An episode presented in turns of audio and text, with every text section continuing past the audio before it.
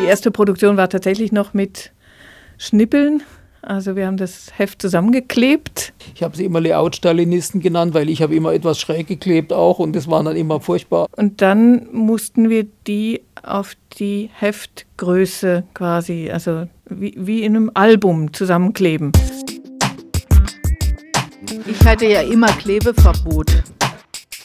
Ja, das war halt alles sehr viel Handwerk. Ne? Also die ersten Ausgaben wurden ja, wurden ja alle hinten geheftet. Ne? Während die Verschickung als solche, die ging etwas gesitteter ab. Also da musst du ja nicht so viele Überstunden machen. Es gab noch die Adrema, also weißt du überhaupt, was das ist? Nee, das ist so, ähm, muss man sich so ähnlich vorstellen wie eine Nähmaschine mit Fußbetrieb. Die kennst du vielleicht von deiner Oma. ja.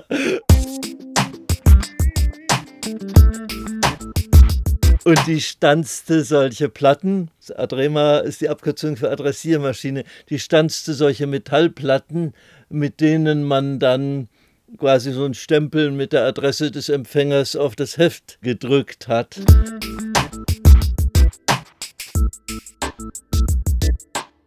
Irgendwie alle standen um diesen großen Redaktionstisch rum in der Mitte, dann wurden ja die Etiketten, also das werden ja dann einfach sozusagen von Hand, wird ein, kommen diese DIN A4-Bögen mit den Adressaufklebern und dann wird ein Heft nach dem anderen von Hand mit Adressaufkleber versehen. Bei der Verschickung war man einfach irgendwie nur mit, man muss jetzt nicht schlau rumreden, man kann da einfach so diese Etiketten aufkleben und macht das so zusammen und das hat ja immer wieder diese alle sechs oder acht Wochen dieses Gefühl von, ja, es ist schon ein kollektiver Betrieb nochmal so am, äh, zum Leben erweckt. Ich mochte das auch. Und dann stand man da alle um den Tisch rum und hat Musik gehört und hat sich einfach so ein bisschen auch mal unterhalten und hat dann geguckt, ah, guck mal, die hat ja immer noch ein Abo und der hat ja immer noch ein Abo und dann kann man irgendwie äh, auf einen Adressaufkleber mal noch von Hand einen Gruß dazu schreiben. Also das fand ich ganz toll. Ich habe danach, als ich dann schon woanders wohnte, manchmal noch mit meinem Zugesandten IZ3W-Heft einen persönlichen Gruß auf dem Adressaufkleber gehabt und habe mich total gefreut und gedacht, das ist echt persönlich irgendwie.